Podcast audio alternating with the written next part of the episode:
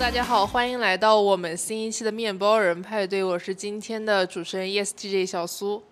我是 ENTP 李导，我是 INTP 君浩。那今天是我们这个年后开工之后的第一次给大家录这个播客。本来呢，我们是想讨论一些过年时候大家遇到的一些事情，然后看看跟 MBTI 的关系。但我发现，就是因为过年期间我还在运营我那个小红书账号嘛，我就发现好多群里的朋友跟我说，哎，自己怎么隔了几个月测 MBTI 又变了？我甚至在群里发现一个大学生，一个男孩，他可能经历了失恋和新的 crush。这个人很搞笑，他每每周都会做一遍 MBTI，然后他已经从 ESTJ 变成了 ISTJ，最近又变成了 ISFJ，所以我想知道你们有没有自己的 MBTI 变过，或者说碰到身边的朋友 MBTI 这样变这样的情况。我想先聊一下你那个大学生的那个朋呃那个那个那个群友啊，就是他是 ESTJ 变成 ISTJ，然后 ISFJ 是吧？就是他这个 E 变 I，然后是因为女朋友的关系是吧？就。最大的变量。他之前进群之前是跟一个小蝴蝶分手，然后男大嘛非常抓马，就是每天在群里发疯。然后呢，群友就觉得跟他的沟通下来，觉得他是一个 SI 功能好像更发达的人。然后他就说，哎，好像是有点偏 I。然后呢，就测出了 ISTJ。然后呢，但这个人又蛮情绪化，他的 FE 又挺高。然后最近一测又测出了 ISFJ。那我想知道是他整个这个变化的过程是大家群里觉得他，比如说是 F E 比较高，S I 比较高，然后他再去测，然后测出来是不对，还是其实是先拿到结果你们才推论出的？是他自己觉得自己哎有，我觉得我好像也没有很 E，还挺 I 的。然后嗯，做八位的时候我的什么 F E 值也挺高的。然后我觉得有可能啊，一种猜测可能是他对自己强烈的这个反馈的心理暗示。所以他其实一周测一次，是他自发的想要去测，而不是别人说，哎，你怎么，你是不是变了？然后，所以他其实对自己 MBTI 这个类型，他可能一直没测到他满意的型，所以他就一直想要测。我我我听到这件事情，我其实想到一句话，就是其实有时候有些人测的并不是他真实的表现出来的自己，而是他想要成为的那个人。对，对，有可能，就是特别是为什么之前有。那种就是我看到专专业心理学的博主，其实不太建议说未成年人，甚至是二十五岁以下的年轻人，经常性的测 MBTI，因为可能你最真实的人格还没有固定，就是你很容易受到你周围一些事件或者他人对你评价的一些影响，然后你其实没有办法了解本我到底是怎么想的，可能就是说，哎，他们说 F E 人的人缘更好，那我想就是比如说。嗯，为 T 做 F，然后测测自己就变成 F 人了，是有这种可能。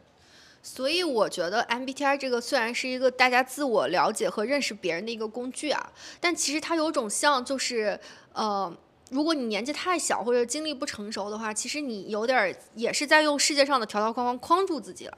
就是你你想想成为的那个人格和你之间，或者是你越看越觉得，哎，其实我也蛮像这个人格的，其实会有种心理很强的暗示。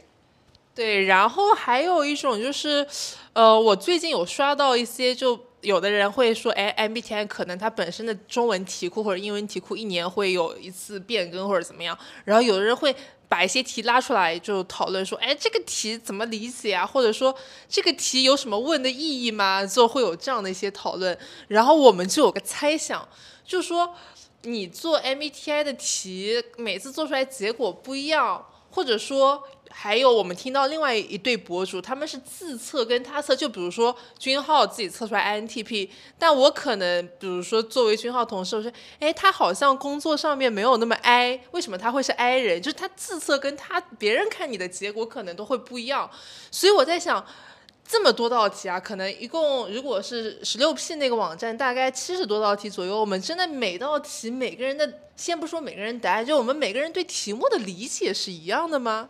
而且我们还会经常把这些题目给身边的朋友去做。那他们做的时候，因为大多数人其实是第一次做的这个测试，那他们做的时候肯定会问你说这个题目到底是什么意思？他们不太理解。包括我们自己做第一次做的时候，也会出现这样的困惑。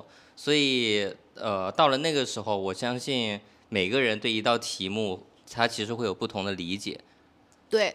我想说的是，咱们不是出题方啊，咱们只是吃瓜群众，就是可能我们真正的就是这个理解话，只能多提供一个又一个的角度，而不是真正的是那个呃出题方的症结。而且我觉得出题方其实他如果说是题目没有描现的、呃、描述的有很多限定语啊什么，其实也是一个开放式的一个理解。就如果大家有不同的理解，或者跟我们相同的理解，就是其实也可以在评论区跟我们互动啊。对，铺垫那么多词，就是我们干了一件什么事情呢？我们把这个十六 P 网站的，呃，可能有很多道题库嘛，我们就今天是从呃十六 P 这个网站来给大家做这个解析啊，可能这个也是比较相对最通用的一个版本。我们把这些题拉出来，然后我们三个人又对着这些题。讲了一下我们自己的感受，因为其实大多数情况下，你去做这个 test 的时候，基本上是一个人独立去做的嘛，可能没有人来跟你交流，说，哎，这道题，哎，你为什么选这个？就没有人会对你发出这个疑义。但是我们三个人一块看的时候，就发现，哎，其实还是有蛮多道题，我们对题干本身的理解就是不一样的。然后呢，我们今天这期播客，我们就挑出了这么几道题，然后来跟家大家讨论一下。有可能就是说，本来你是非常坚定的觉得这道题是 A 的理解方式，然后通过一些不一样的人跟你一说，发现，哎，原来别人是这么看这道题。如果是他这个看法的话，我的选选择可能又不一样了。听众朋友们在听我们的同时，也可以在心里再做一次，说不定这个结果可能是不一样的。对。那我们进入到第一道题吧。第一道题就是你经常交新朋友，我想问一下你们是怎么理解这道题的？虽然乍一听这道题应该没有任何意义啊，你经常交新朋友，但是经过我们仨一讨论呢，发现大家的分歧还蛮大。君浩，你是怎么理解的？呃，我们我们的分歧点主要在两个词嘛，一个是经常，另外一个是新朋友，则就是每个人是怎么去定义这个经常它的频率，然后以及新朋友这个。怎么样算作新的朋友？我们发现我们在讨论过程中，每个人对这两个词的定义发现还真不一样哎。你们怎么去定义这个经常的？就其实做到这道题的时候，基本上就会自己就有这个疑问：哎，怎么样算经常？怎么样算朋友？然后呢，我个人因为其实我我回顾了一下工作以来啊，当然我觉得学生时代，所以为什么说不太建议未成年的朋友去做？因为学生时代我觉得交新朋友机会很多，就比如说，首先你参加各个学校的组织，我去参加一个学生会，再参加一个什么社团，然后我再报一个什么培训班，那其实我就会有除了我自己班级以外。多的三个圈子，那其实就很容易交到新朋友。但是像我现在工作，我稳定在这家公司三年没离职，没有跳槽。那其实我的同事如果流水没怎么变动，我的交际圈就相对固定了。然后我就在想，这个情况下，对于我现在这个状态，我就不算经常能交到新朋友，因为我的交际圈非常固定。然后这个是对于经常这个概念，我可能就是比如说。一年有一个有一两个新同事进来，然后关系处得好，变成朋友了。那我觉得一年这两个肯定不能算经常吧。然后另外一个点就是朋友怎么理解？那如果说你只是去了一个饭局，饭局上多认识了几个你朋友的朋友，然后可能你们当时聊得还挺好，留了个微信，但后面后续你们没有更多的微信上的互动，或者说没有再约了，那这些人算你朋友吗？对我而言，我可能不能把他们算成我的新朋友。那我的这个界定是，其实我觉得这个经常是至少一周得两周，就是就得有个新朋友，这叫经常。就是小苏这个一年一两个朋友，我觉得已经非常不经常了。就是我觉得半个月你得有个新朋友，然后什么叫新朋友呢？是绝对是咱们得经过，比如说自我介绍破冰。然后呢，加上微信，且我们我知道，我大概知道君浩他可能喜欢喝咖啡多于茶，然后我大概对他有一个完整的，就是我说到这个人，我能不一定知道很深啊，但是我能知道，比如他在哪儿读书，哪儿工作，然后过去有段啥经历或怎么样的，就是我我能完整的刻画出。那那些比如说是加的销售啊，加的一些。合作伙伴，你就只知道他一个微信名，可能连真名都不知道，也不知道他在哪儿学的，呃，上的学哪儿哪儿工作的，然后周围是哪些，就是你完完整刻画不出来，我觉得这不叫朋友。那我的这个频率大概就是半个月有一个，这叫新朋友。然后就是，然后新朋友的这个定义就是刚刚那些定义。君浩，你是怎么定义的？首先，我的频率跟那个李导差不多，就半个月一个，一个月几个这种，一年一个经常，一年几个叫经常。我觉得一年十个以下已经算矮了吧。然后呢，这个新朋友的定义是我又跟小苏是不一样的，就我理解的新朋友是双方都有意愿。就是相互认识的那种，然后并且可能，因为你可能出去聚餐或者出去玩的时候，很多人会出于客套或者场面上说一些场面话，然后别人要加你微信，你不可能说哎我不加吧？那既然这种情况下，假如说对方说要加我微信，然后呢我是出于客套的原因加入对方微信，那我觉得这个是不算新朋友的。那假如说像小苏说的，我们出去玩了，我们双方都聊得很好，然后呢我们双方都加了微信。在我的定义上，这个就算新朋友。至于后面有没有契机说双方有第二次的会面，这个契机其实并不取决于一言度，而在于这个机会有没有一些呃。我想问你一个刁钻的具体场景，比如说去年春天的时候，我有个朋友来从上海过来找我们玩，然后我不是把你跟小猪叫出来了，然后那个女孩当天聊的也挺多嘛，玩了一天，你们俩也加了微信，她算你新朋友吗？我觉得就算了，在我的这个标准里就算了。算。哦，那那反正在我的这样界定里面，因为这些都不算新朋友，所以我就感觉我一年也没有怎么交，就是纯粹个位数，一只手都数关键是那个女生，我们度过了三百六十五之一天哎。OK，那那我我想问一下，就是如果按我们各自的标准，分之一的年哎。OK，你的生命是只有三百六十五天吗？那我想请问一下，就是如果按我们各自的标准，你去年一年到底有多少个新朋友？就是，就是小苏已经说了嘛，就个位数嘛，就手指头可能五个以内，还是大于五个？那绝对五个以内啊！那君浩，你有你有你有多少个新朋友？如果十十十几个也不多啊。你去年有十几个新朋友？我我要求这么低啊？哦，那我发现我要求也蛮低，但其实我也差不多，可能就五个以内吧。因为现在我觉得，就是上了一定年纪之后，就没啥场合认识新朋友，尤其你感情又稳定以后。但是你知道吗？在我心里，就是如果是我这种标准，小苏一年有一百个那种，他在我心里的形象。我也觉得，我觉得，我觉得你至少三十个得有。我我爱传局，但我每次那个局一散吧，我跟他们是没有没有一句多聊的话的。就在我心里，那种艺人就是爱残局，然后每次残完局，然后加十来个好友的微信。然后结果这十来个好友在朋友圈还有原来都不是他的朋友。其实跟他刚刚的那个心态会有点像的，因为比如说去年我马蜂窝组了一个行社的局，那当天来了八九个人，嗯，但我是组长，我肯定得加每个人微信，跟他们确定当天的行程，或者要有一些活动费用什么的。那我这几个人都加了，那确实也度过了三百六十五分之一天。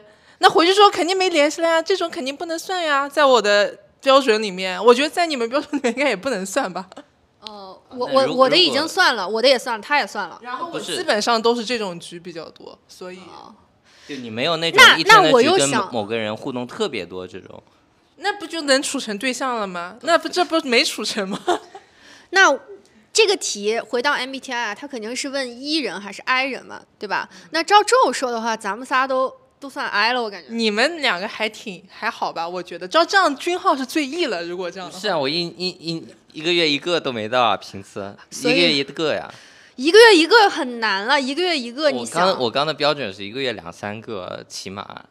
天呐，关键一个月两三个你还没找到女朋友，所以大家对这道题它的标准就差很多。有的人一个月有一两个新朋友，他都觉得自己不算经常。我我可我这道题甚至都没有学的是最不同意，我都选的是偏不同意。我 因为定义不一样，就小苏那种 level 做每个人的界限就那个朋友会多次，可能接下去的那段时间里，在相当一段时间里，你们会多次频繁见面，就是已经变亲密朋友了才算他朋友的这个，就在我这儿的亲密朋友那边发展的趋势了。对。那我们这道题就第一道上来啊，就这么激烈的讨论，看来大家对经常这个 regular 到底多 regular，以及这个新朋友是这个朋友怎么怎么朋友的话，就其实分歧蛮大。那我们来看第二道题啊，就是你喜欢让自己解读结局的书和电影，你们是怎么理解的？呃，我想，我想再回到上一题啊，我就在想，沉迷于中，就是我们把这个定义，就算按最宽松的新朋友的那种那那种定义来，然后经常也把它定义成一年可能三四十个那种定义。那假设我们有一个 I 人，他本身他是不喜欢那种社交活动的，然后呢，他因为就可能就是那种艺人朋友多，就可能艺人朋友有五六个，那种艺人朋友又整天拉着这个 I 人每一局，然后组局，然后这个人又因此认识了很多人。那他其实本质来说是不喜欢交新朋友的，或者题目没问喜不喜欢嘛，他只问你经不经那他做。这道题目的时候，会不会被误诊成艺人呢？就在想这件事情。我觉得不是，它只是一个事实的问题嘛。你经常交新朋友，就是他他他已经是一个事实，他不是他喜不喜欢。如果是君浩刚刚那个说法，其实对于朋友的界定就不能那么宽松，对因为既然你不就是你发自内心不喜欢，那你就其实很难认可他们是你的朋友啊。呃，且我觉得你那个 I 人没有多 I，就是能被所有艺人都拉去的局的 I 人，我觉得没多 I 不。是就是啊，你为啥不拒绝？你你们还记得 I 和 E 的定义吗？I 的定义是他会在社交中消耗能量，但是并不代表他不喜欢交新朋友。那反正也不靠一道题来测你是啊 I 那跟那 E 嘛也是嗯对吧？那照这样的话，我都铁 I 了。你那好，我回到第二题。第二题刚刚君浩的答题思路就非常奇葩，先从君浩开始吧。我们先念一下这道题的题干吧，就是它的题干是你喜欢让自己解读结局的书和电影。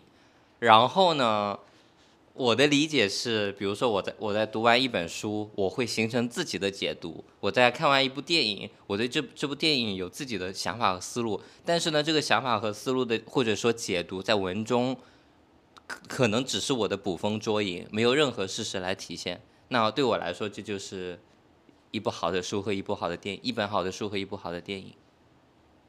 就是这道题，我跟李导其实应该想的是一样的，就是我们对于这道题的重点是这个书和电影它有一个相对开放式的结局，相当于说作为一个影迷或者书迷看完这个书跟电影，它能够。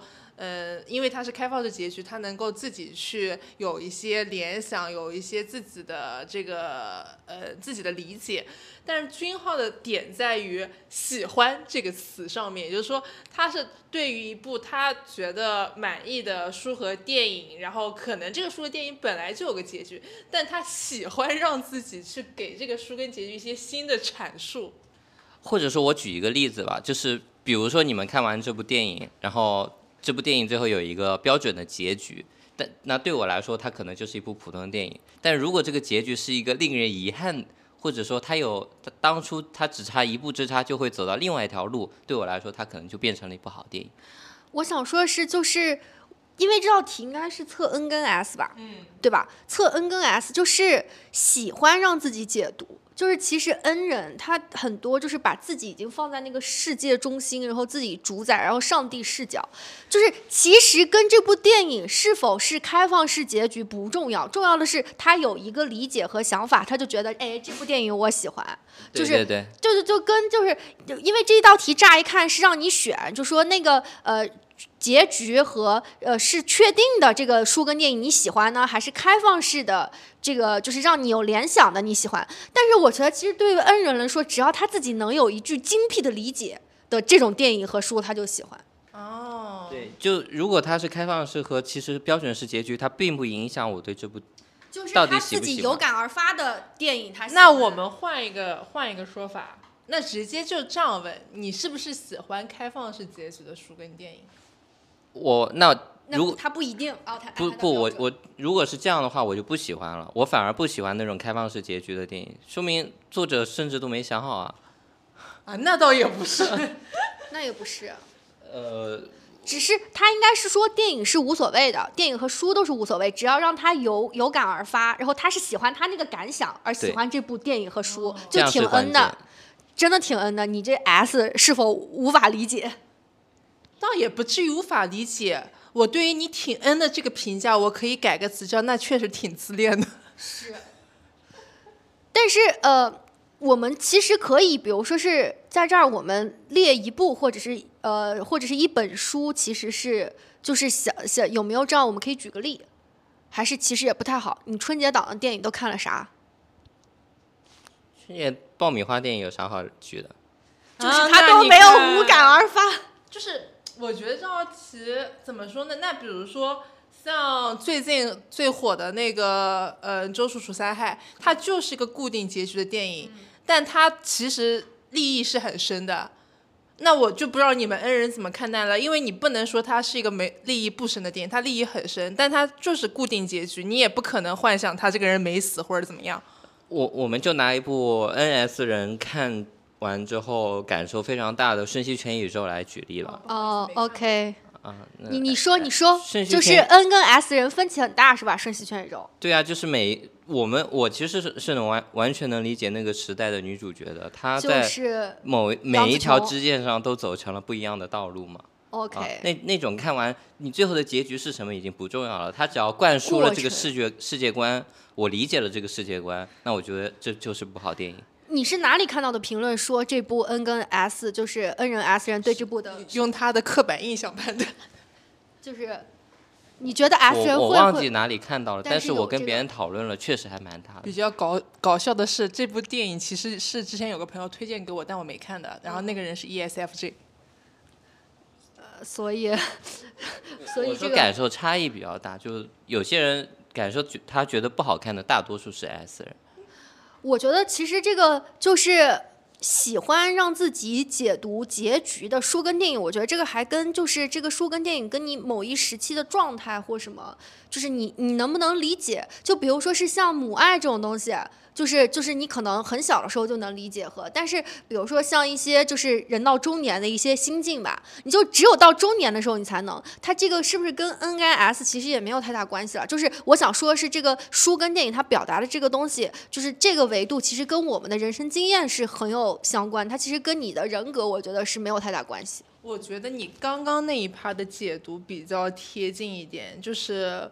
呃，像我作为一个 S 人，我看电影评价喜不喜欢或者这个电影的好坏，我不太会考虑说这个东西要不要我来解读。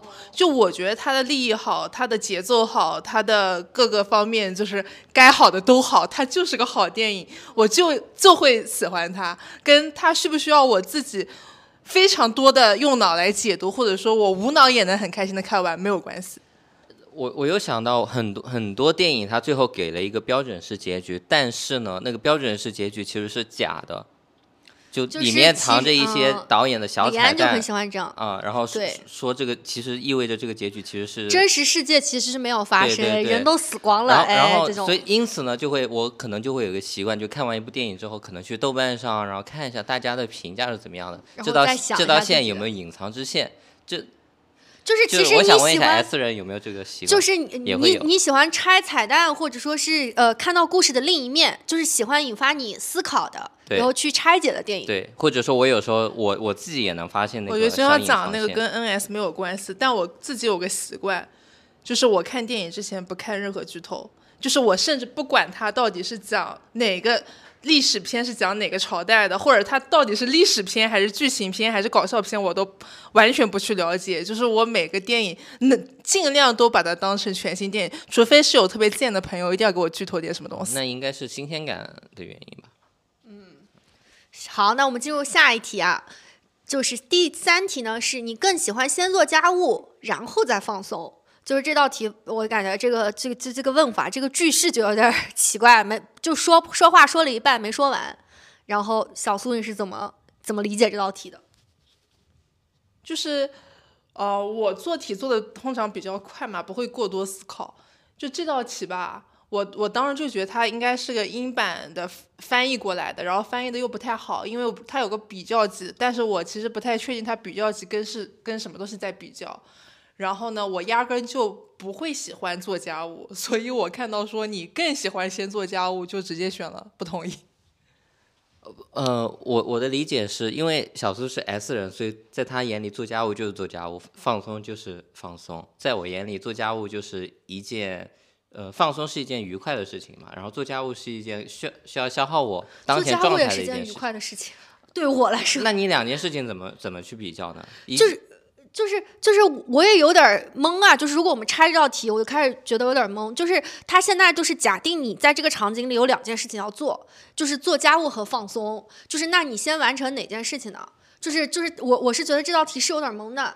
因因为因为假设我们题干做家务这件事情，如果就举举个例子，李导在做这件事情的时候，做家务对他来说是放松，那后者对他来说也是放松，那两者就没有可比较的必要了。对，所以我其实是有点没 get 到他到底想问啥。那对我来说，呃，我我们就对我来说理解这道题目的时候，一定是前者和后者是存在根本性差异的。对，那做家务肯定是一件跟放松完全互悖的一件事情。对，所以我理解是，当我呃在两件事情都不得不做的一个情况下，那我会优先做哪件事情？嗯，就当前我可能很想去放松，但是呢，我又比如说我一定我我我有一件衣服脏了，我得去洗了。我我觉得会不会这道题的题题干它本来的意思是你有一件事情得做完，然后呢你要放松，就是你是先选择把这件事情做完了你再放松呢，还是你先放松再去做这件事情？也可以，我是觉得是这样理解的。那如果是这样的话，我我我是选择先做家务再放松。这个是 P 人跟 J 人吗？还是应该是 P 人跟 J 人，但是我尬的点就是，你要是一个别的很紧，就是我这个东西就很 depends，因为我天然的讨厌做家务。但如果你说是有一个工作你要先交差的话，那我肯定，所以我觉得你们刚刚那个例子举的也不好。因为你这样就测不出测不出工作狂，因为对我来说，家务跟工作完全是两个概念。因为对我来说好像都是后者，都是放松？对，都是放松，都是对，所以所以其实他就有也，就是说，有的这人其实他选的还是因为其实是有两种这人啊，我我是在，因为我自己也有这种感觉，就比如说刻板印象里面说这人就很喜欢收纳，很喜欢做计划，但我发现有一种这人他只喜欢做计划，另一种这人只喜欢收纳，我就是第一种，我就不喜欢收纳，就那个家务只要拖到这个东西。我还能忍，我就会放到最后再，等我无所事事、睡够了的时候，我再去搞。我对做家务的态度。那这样说，这这道题其实除了君浩的答案是准的，咱俩都是反的。因为我是我是我我选同意啊，对吧？就是我是对家务的态度，就是你小苏的是说，直到是不能忍了，挡着脚了，就是已经迈不进去了，他才弄。然后我是我会觉得，就比如说，如果是个新的开始，如果是新年伊始，如果是下一周或什么，就是我会有一个整理心情的这种，抱着整理心情的态度去做。我非常偶然的情况下会有，就是当我受到玄学的影响，比如说他今天说适合收拾家务，哦 OK，或者是说什么财神不入脏门，对对对对，我就是年前收拾了一遍。然后特别什么卫生间啊不能漏水啊这种就就就行。那我们进入下一题啊，下一题也很很好玩，就是你对效率不如你的人没有耐心。就是我觉得这这里的歧义是在于效效率不如你的人和没有耐心这两个词儿。你们先讲吧，因为其实我本来没觉得这道题会有什么歧义的。我有两个场景，我的答案完全不一样。一个场景是我跟另外一个人在共同完成一件事情，然后呢，我们俩双方要共同推进这个进度，这是场景一。场景二是我们俩各自负责百分之五十，然后呢，呃，我干我的，他干他的，这是第二件事情。那体如果体现在这个题干上，第一个就是，呃，你可能在推前百分之十的时候，你在等他；推第二个百分之十的时候，你在等他。那呃，第二个题干就是你完成了你自己的百分之五十，他才完成了百分之二十，那你对他有没有耐心？我的理解是这样。明白。我觉得你对效率不如你的人没有耐心，他好像天然是一个工作场景或者是一个项目推进的场景。呃，共同应该是一个合作场景，因为不一定是工作，可能生活中也有这样的事情。我现在就觉得，如果说是生活中的话，那其实我对这个人，就这个人是我的亲人、爱人，和是我的朋友，还是普通同事，还是就刚刚认识的人，他的这个耐心的程度是不一样的，所以我觉得，除非是它是一个就是刚刚那个工作或者是合作的推进项目的这样一个场景，那是有的比的，否则你怎么比？呃，所以我的定义是，这个这个人肯定是固定的一个人，就算你是是你的爱人，在这两个场景下，你的容忍度也是不一样的嘛。嗯，一样吗？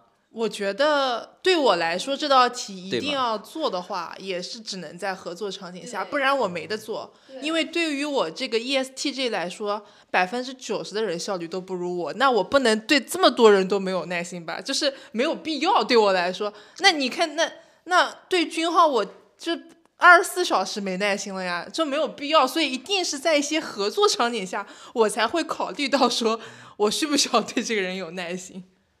那就像我刚刚说的，我刚举的例子也都是合作场景啊，无非是你们双方是独立的还是分开来的，但最后结果你都要对这个结果负责。那我想问你的答案是啥？其实我是基本上是有耐心的，你呢？呃，前前者我会没有耐心，因为它的效率慢会导致我的时间的一个浪费。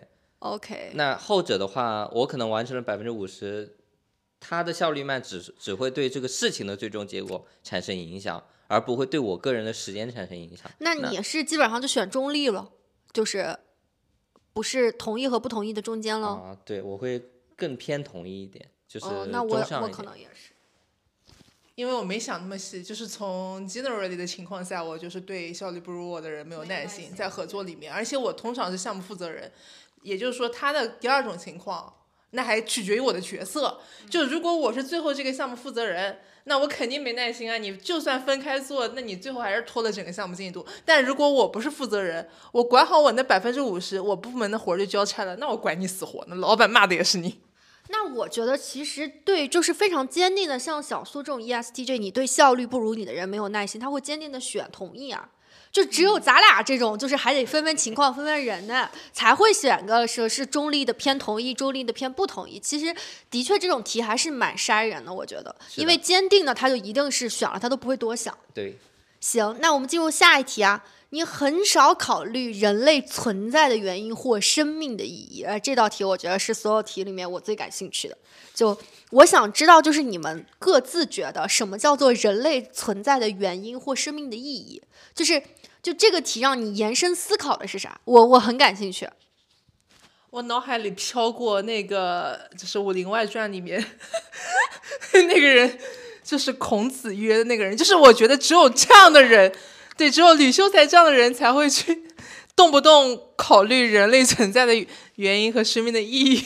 我就在想，我从小到大每做一件事情，我就在想这件事情都在考虑对人类存在的意义。那那也不是，就是这件做这件事情的意义到底是什么？那是这是对于你的意义，或者对于你所在群体的意义，这跟人类有什么关系呢？呃，我我我只是从小到大不是不是，我是从小到大，哦，那我觉得这个生命对我来说也是一个很宏观的东西。我从来不会这个题干上，我不会考虑到我个人或者我的 family 或者我的公司或者我的朋友，就是这个对我来说是个，就比如说我得去考虑三体，我得是那种角色的人，我得从基因科学，从生命的起源到宇宙的毁灭到大爆炸，我就是只有这方面我才会想到这个题，但是我个人又很少去想这方面的事情。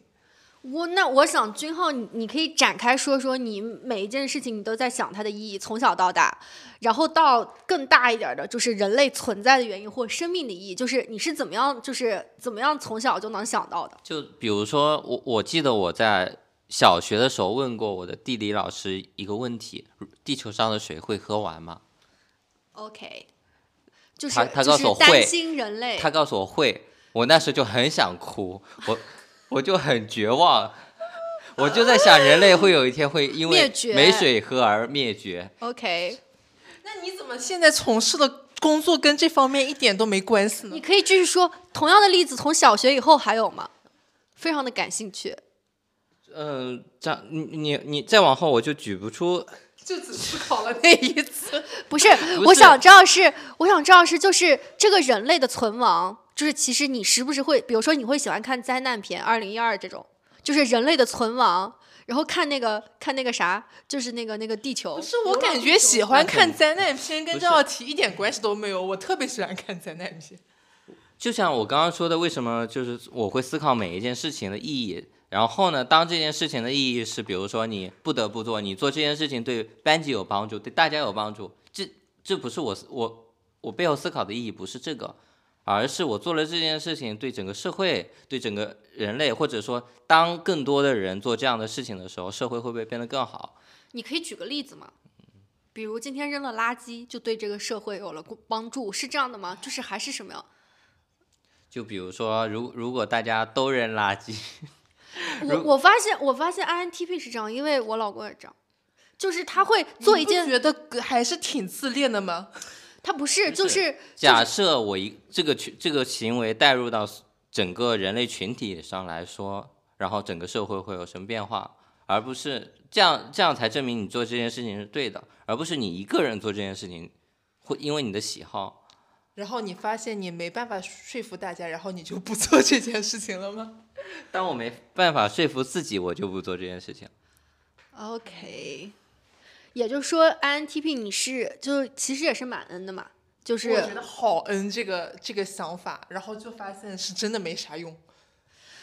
也不是，那那的确那么多伟大的物理学家和哲学家，他的确也是在思考这个东西，就是他得执行呀。你没法执行啊！你说那些不啊？那你说伟大的那些什么科学家，他们就是执行了呀，他所以才伟大，不然他伟大啥了呀？所以你看，就是就是小苏的点在于你能不能落地，能不能执行，能不能运用到实际里。但是其实更多恩人在想这个时候，他的确都没有想过执行这两个字，他就是想，就是活在自己的。那还是有那种到骨子里的习惯，比如说我可能。呃，喝了咖啡，上山的时候喝了咖啡，然后那个咖喝完的咖啡袋子甚至会揣到我的兜里，垃圾都会揣到我的兜里，因为杭州山上没什么垃圾桶，我就把那个垃圾揣了四五个小时。然后这对人类来说就是少了一片垃圾。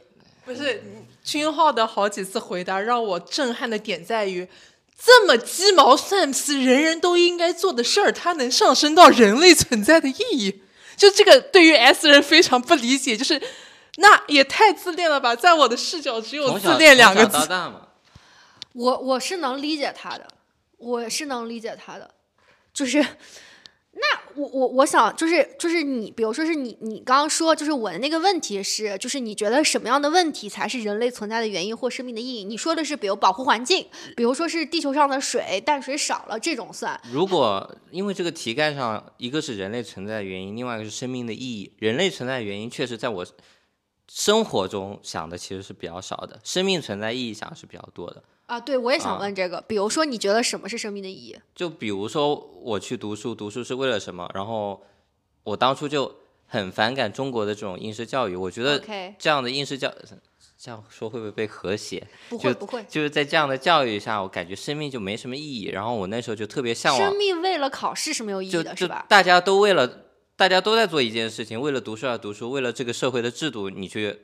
九年这么十几年的教育时光就这么度过了，最后时间被浪费了，时间被浪费了，最后大家出来又是一个模子里刻画出来的嘛。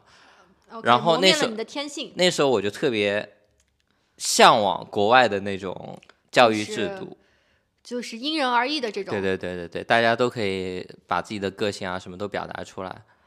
那也是贵族专有的，你这平民不是我对这道题的理解跟你们完全完全完全偷偷 y 的不一样。生命的意义怎么可能仅仅是人呢？就是我在看这道题的时候，我完全生命啊，你就得考虑万物，这个植物、微生物、细菌，所有的这些有生命的东西。它，我觉得君浩刚刚讲的，在那个词在我的脑子里叫人生的意义。这个东西，我觉得是一个上过书的人都会去经常考虑的事情。但是生命的意义，你就不能只。在你自己身上想，人生也是生命的一一部分。我觉得生命的意义对于我来说就是怎么样面对死亡。那其实还是到个体，也不是到你那个什么细菌微生物。所以这个就是大家对这道题题干的理解都是不一样的。嗯，那对于我来说，如果说是我们理按照我的理解，我没有很少的考虑，我其实还是蛮多考虑什么人类存在的原因或生命的意义的。君浩也是蛮多，就是对你来说是蛮少考虑。对，因为我想的是所有的存活的物种。那对我来说，我很少。我没有办法考虑那么多。我其实更多也是考虑我嘛，对啊，考虑人嘛。就是如果人生就是最后大家都死了，都啥，那那是不是过程比较重重要？我考虑的是这些东西。啊，会的。就是那我觉得考虑人生是一个我也会考虑的东西，但我觉得人生跟这道题不一样。就我觉得这道题问的就是生命科学，对我而言，因为我是个理科生。OK，OK，那如如果是小苏这个题干，我确实很少考虑除了人以外的生物的一个命运意义。我只有在那个看纪录片或什么时候稍微代入考虑一下，也不会时常想起来。然后你比如说你去考虑猪猪的意义是什么？被吃掉吗？那就是它的意义不。是我的意思是我不会具象到某一个物种上。它是是建议就是考虑一次。地球为什么会不同于别的星球？它会为什么会有这么多物种和生命？但类似于这样的话题，我很少考虑。然后我觉得这个是我当时看这个题干的想法。但是我是觉得，就偶尔考虑一下，其实你跳脱于现在偶尔嘛，生活，是呀，偶尔呀，所以还是很少考虑啊，就不会经常去想这个事情。行。那我们进入下一题啊。你的个人工作方式更倾向于自发的能量爆发，而不是有条理的持续努力。我真的要吐槽一下这个中文的这个这个十六人格呀，就这这这这翻的都不是人话，就中文理解也不行，中文然后用英文理解更不行。那小苏你是怎么样想的？就这道题一看就他在问你是这人跟还是 P 人。就当我看到这道题的时候，我已经就非常这道题我觉得非常明，所以我一般会选就是后面后半句，因为我是个 J 人嘛。就啊，我自己做这道题的时候，我其实就已经把它归成他他是在评价你是个 P 人还是 J 人了。我用我自己的理解，我用我现在的理解把它拆到一个题目，看一下你们对这个题目跟这个题干是否对得上。就是假如说我需要在三，就是老师布置的作业，我要在三十天背一千个单词，然后呢，第二种方案是，呃，后者就是每一天可能背三十到四十个单词，然后在三十天内把这一千条给背完。然后第二第一种方案呢，就是我可能前二十天啥都没干，然后呢，可能花两三天，每天花很多的时间，或者那两两三天兴致来了，把这些单词全背完了。呃，我觉得你这个例子还蛮贴切于这个题的。是的，就是自发的能量爆发，就感觉是等个契机，或者等到实在不行了的时候，然后要么实在不行，要么我感兴趣。对，要么要么要么自己，但是那个有条理的持续努力，就像一个 routine，就是像一个提前规划好的事情。我觉得那那这道题其实咱们没啥太大的分歧。对，其实它只是翻的拗口，理解上面是比较好理解的这道题。而且其实它界定了一个场景，就是工作方式嘛，就是学习工作方式这个场景，它其实跟你就是日常也不太一样。那我们这就是对这六道题，就是有分歧的六道题，我们挑出来了。哎，我就在想，我们刚刚讲的第三题就是你更喜欢做家务，然后再放松，然后跟这件事情是不是在一定程度上，一个是界定生活，一个是界定工作？对，它可能场景其实是分开的。如果从七十二道题的这个角度来说，你觉得先做家务再放松和工作上偏向于自发能量爆发，而不是有条理的持续努力，这怎么会是一道题呢？就是它一个是界定你生活中的这一批一个是界定你工作中的这一批。对，就是如果这一组题看下来的话，其实他生活也问到了，工作也问到了。你看我俩就很嗯。哎，对，我俩就是会把这个无需的东西给他给他排除有序。对，这这两这两道题是都在判断 J 跟 P，但我感觉这不是一题的两种说法呀，这不是一个一件事儿，它是它是两件事儿，是两件事啊，就是它一个是它还不仅仅是一个是生活，一个是工作，它就是嗯。一个只是问你能不能忍，我觉得啊，其实我个人理解第三件事是你能不能容忍在混乱的环境中就先去放松了。但是第六题是在问你的一个工作偏好，就是你是习惯是，嗯，所就像他刚刚举的那个例子，我觉得这这两点这两件事具象的事情都不一样，不是说只是放在工作和生活场景里它好面。S 啊。对对对，我也想说这句话。我我现在就觉得吧，就是因为咱们做任何的心理测试，它最后都是让你，呃，除非是喜欢，就是其实就是你喜不喜欢和你真的这么干，就是其实是有不同的，中间是有 gap 的。你倾向于这么干，但是你不一定这么干。但是呢，在真正出题的人，就是我们在做的时候，其实他会大多数会用你的行为去归纳你的心理嘛。就是，但是呢，其实中间的这个 gap 是有很大的，因为我有看过，就是相关的这个，就是有一篇论文还是什么，就是在在解。也是，就是你倾向于这么干和你真的这么干，其实人的行为和人的心理动机之间是有很大的 gap 的。然后我们今天讨论的这六题呢，其实也是给大家抛砖引玉啊。就是你们有没有在就是呃十六型人格的测试过程中，包括荣格八维啊，有一些题目你觉得有歧义，或者是其实你在看的时候没觉得有歧义，但是真正做下来发现跟别人的理解很大。就是我我我们可以其实你可以打在评论区，我们一起讨论一下这件事。对，而且我在看李导做的答案的时候，他好几个答案啊，因为我们是搞了一个表格嘛，没有当场选。那个表格里面好多说看情况，我在想他这个 看情况，所以他选的时候选全中立吗？我觉得看情况就能在一定程度上表明你必不是两边的极端嘛。然后十六批又有五个选项可以选，五个程度可以选。七个，七个，七个嘛。嗯。啊，那又有七个，所以在一定程度上其实是你一旦选了。看情况就不是两边的极端了，然后呢，你要看这个看情况的比例，就能决定你的偏向程度。我觉得是这样。我还想吐槽一下这个七个这个东西，就是我觉得五个我能选，五个我也能选，七个七个我真的是，我我这个百分之八十和百分之六十，那你看我们算嘛。对吧？如果说是一到十分的话，是这样。哦，不对，应该不是这样算。就是这个七，就是更多一点和更少一点，这个怎么选出来的？关键还不是百分之六十和百分之八十，而是百分之八十五和百分之七十。对，就是这个这个这个东西到底是怎么弄出来的？我看一下，就还蛮有意思的。就 我感觉还好哎，我选的时候大多数题目对啊七个嘛，大多数时候我感觉蛮明显的呀。那你中间这一七好选，四五不好选啊。就是这个和这个和这个和这个，你怎么怎么选？你对自己的认知啊，就是，就是更偏同意还是更偏中立？更偏同意还或者更偏反对或者更偏中立？我就是我我我真的是觉得对这个七个我是没法选。我觉得你无论你就是比如说有几道题，你选百分之八十五和你选百分之七十，它对结果影响不会特别大。因为我给大家说个什么事儿，就其实我们这次为了出这次播客，我提前整理了咱们的中文版跟英文版所有的题目。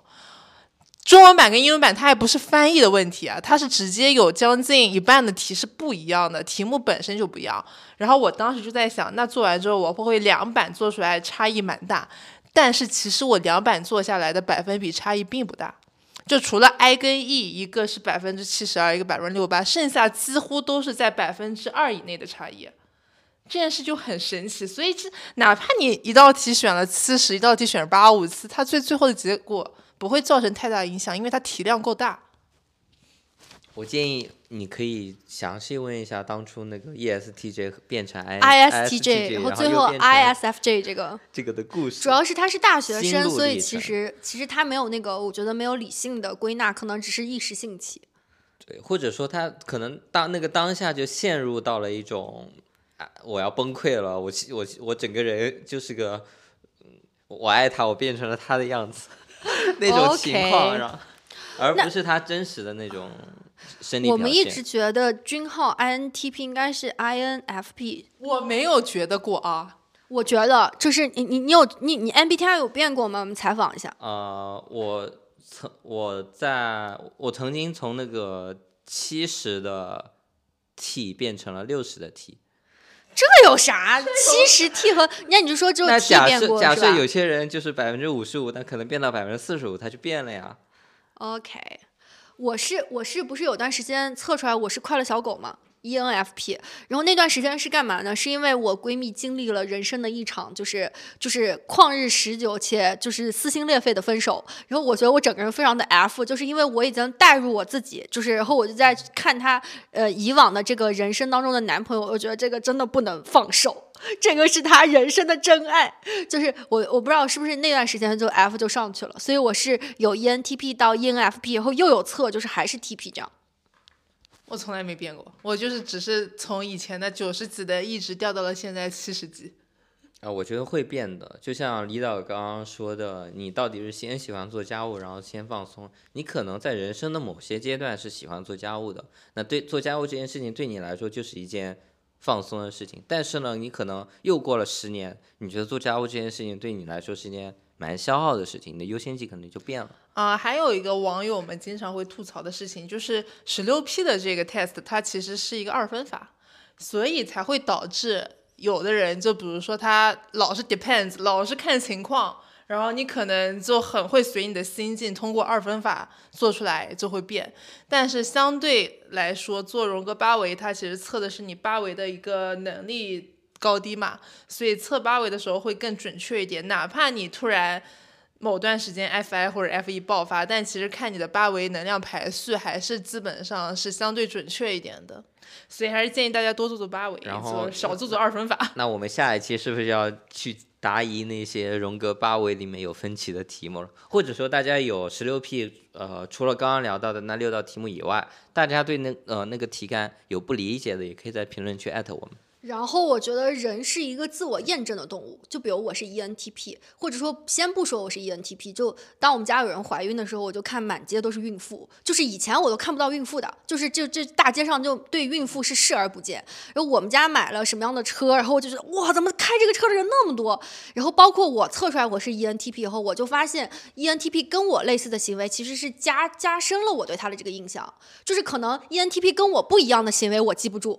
我只能记住跟我一样的，就是这样是一个自我验证的，也就是说，这个跟十六人格应该没关系吧？就是像你原先你对这件事情一无所知，或者说你原先看到了这个孕妇在你感官里这只是个人，她只是芸芸众生的一个，只是呢你生呃家庭中有了一个孕妇之后，你的注意力会集中在你会把人里面又区分成了孕妇和其他人，然后当你有了孩子之后，你又。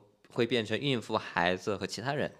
对，我觉得还有个问题是，就是因为人自我验证比较多以后啊，我是觉得这个突变就应该是，就比如说是 ENTP 变成 ENFP，那它得是一个多大的改变才能改变？因为我已经自我验证 ENTP 很多年了，所以他那个短时间内就可能也是真的是不建议未成年人多做，就是他短时间内变这么频繁，按理来说是不会发生的，因为他应该就是比如说是刚开始是 ESTJ 是吧？ESTJ 他自我验证很多次了，然后他突然变成 ISTJ 了，我我就觉得其实是可能他自我都没有一个非常固化的一个东西。我觉得也跟为那个性格的多变，我觉得还好，但是我比较担心的是，假如说你做了这个测试之后，给自己一个心理暗示，然后呢，你反而因此变成了这个固定的样子，这个我我是比较啊，这个人还有一个很搞笑的点。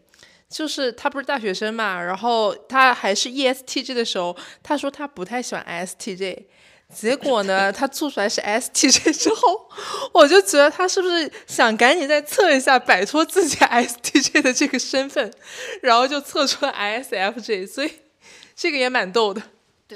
其实我感觉结果也是你自己能控制的，主观能控制的。理论上啊，就是可是就是你，因为人没有办法做到百分之百的客观嘛。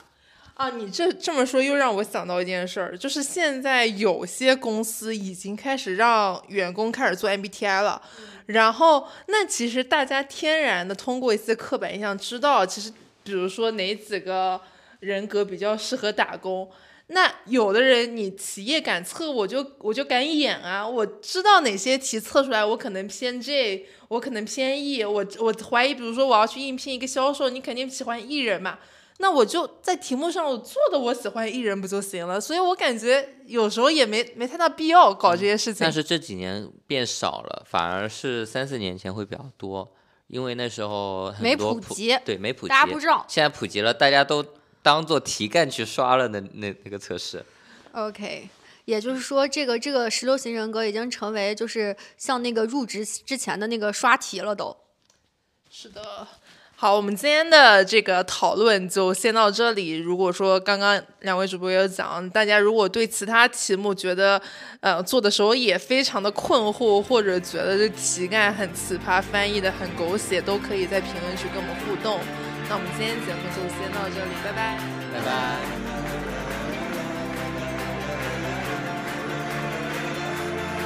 So I beneath those stormy skies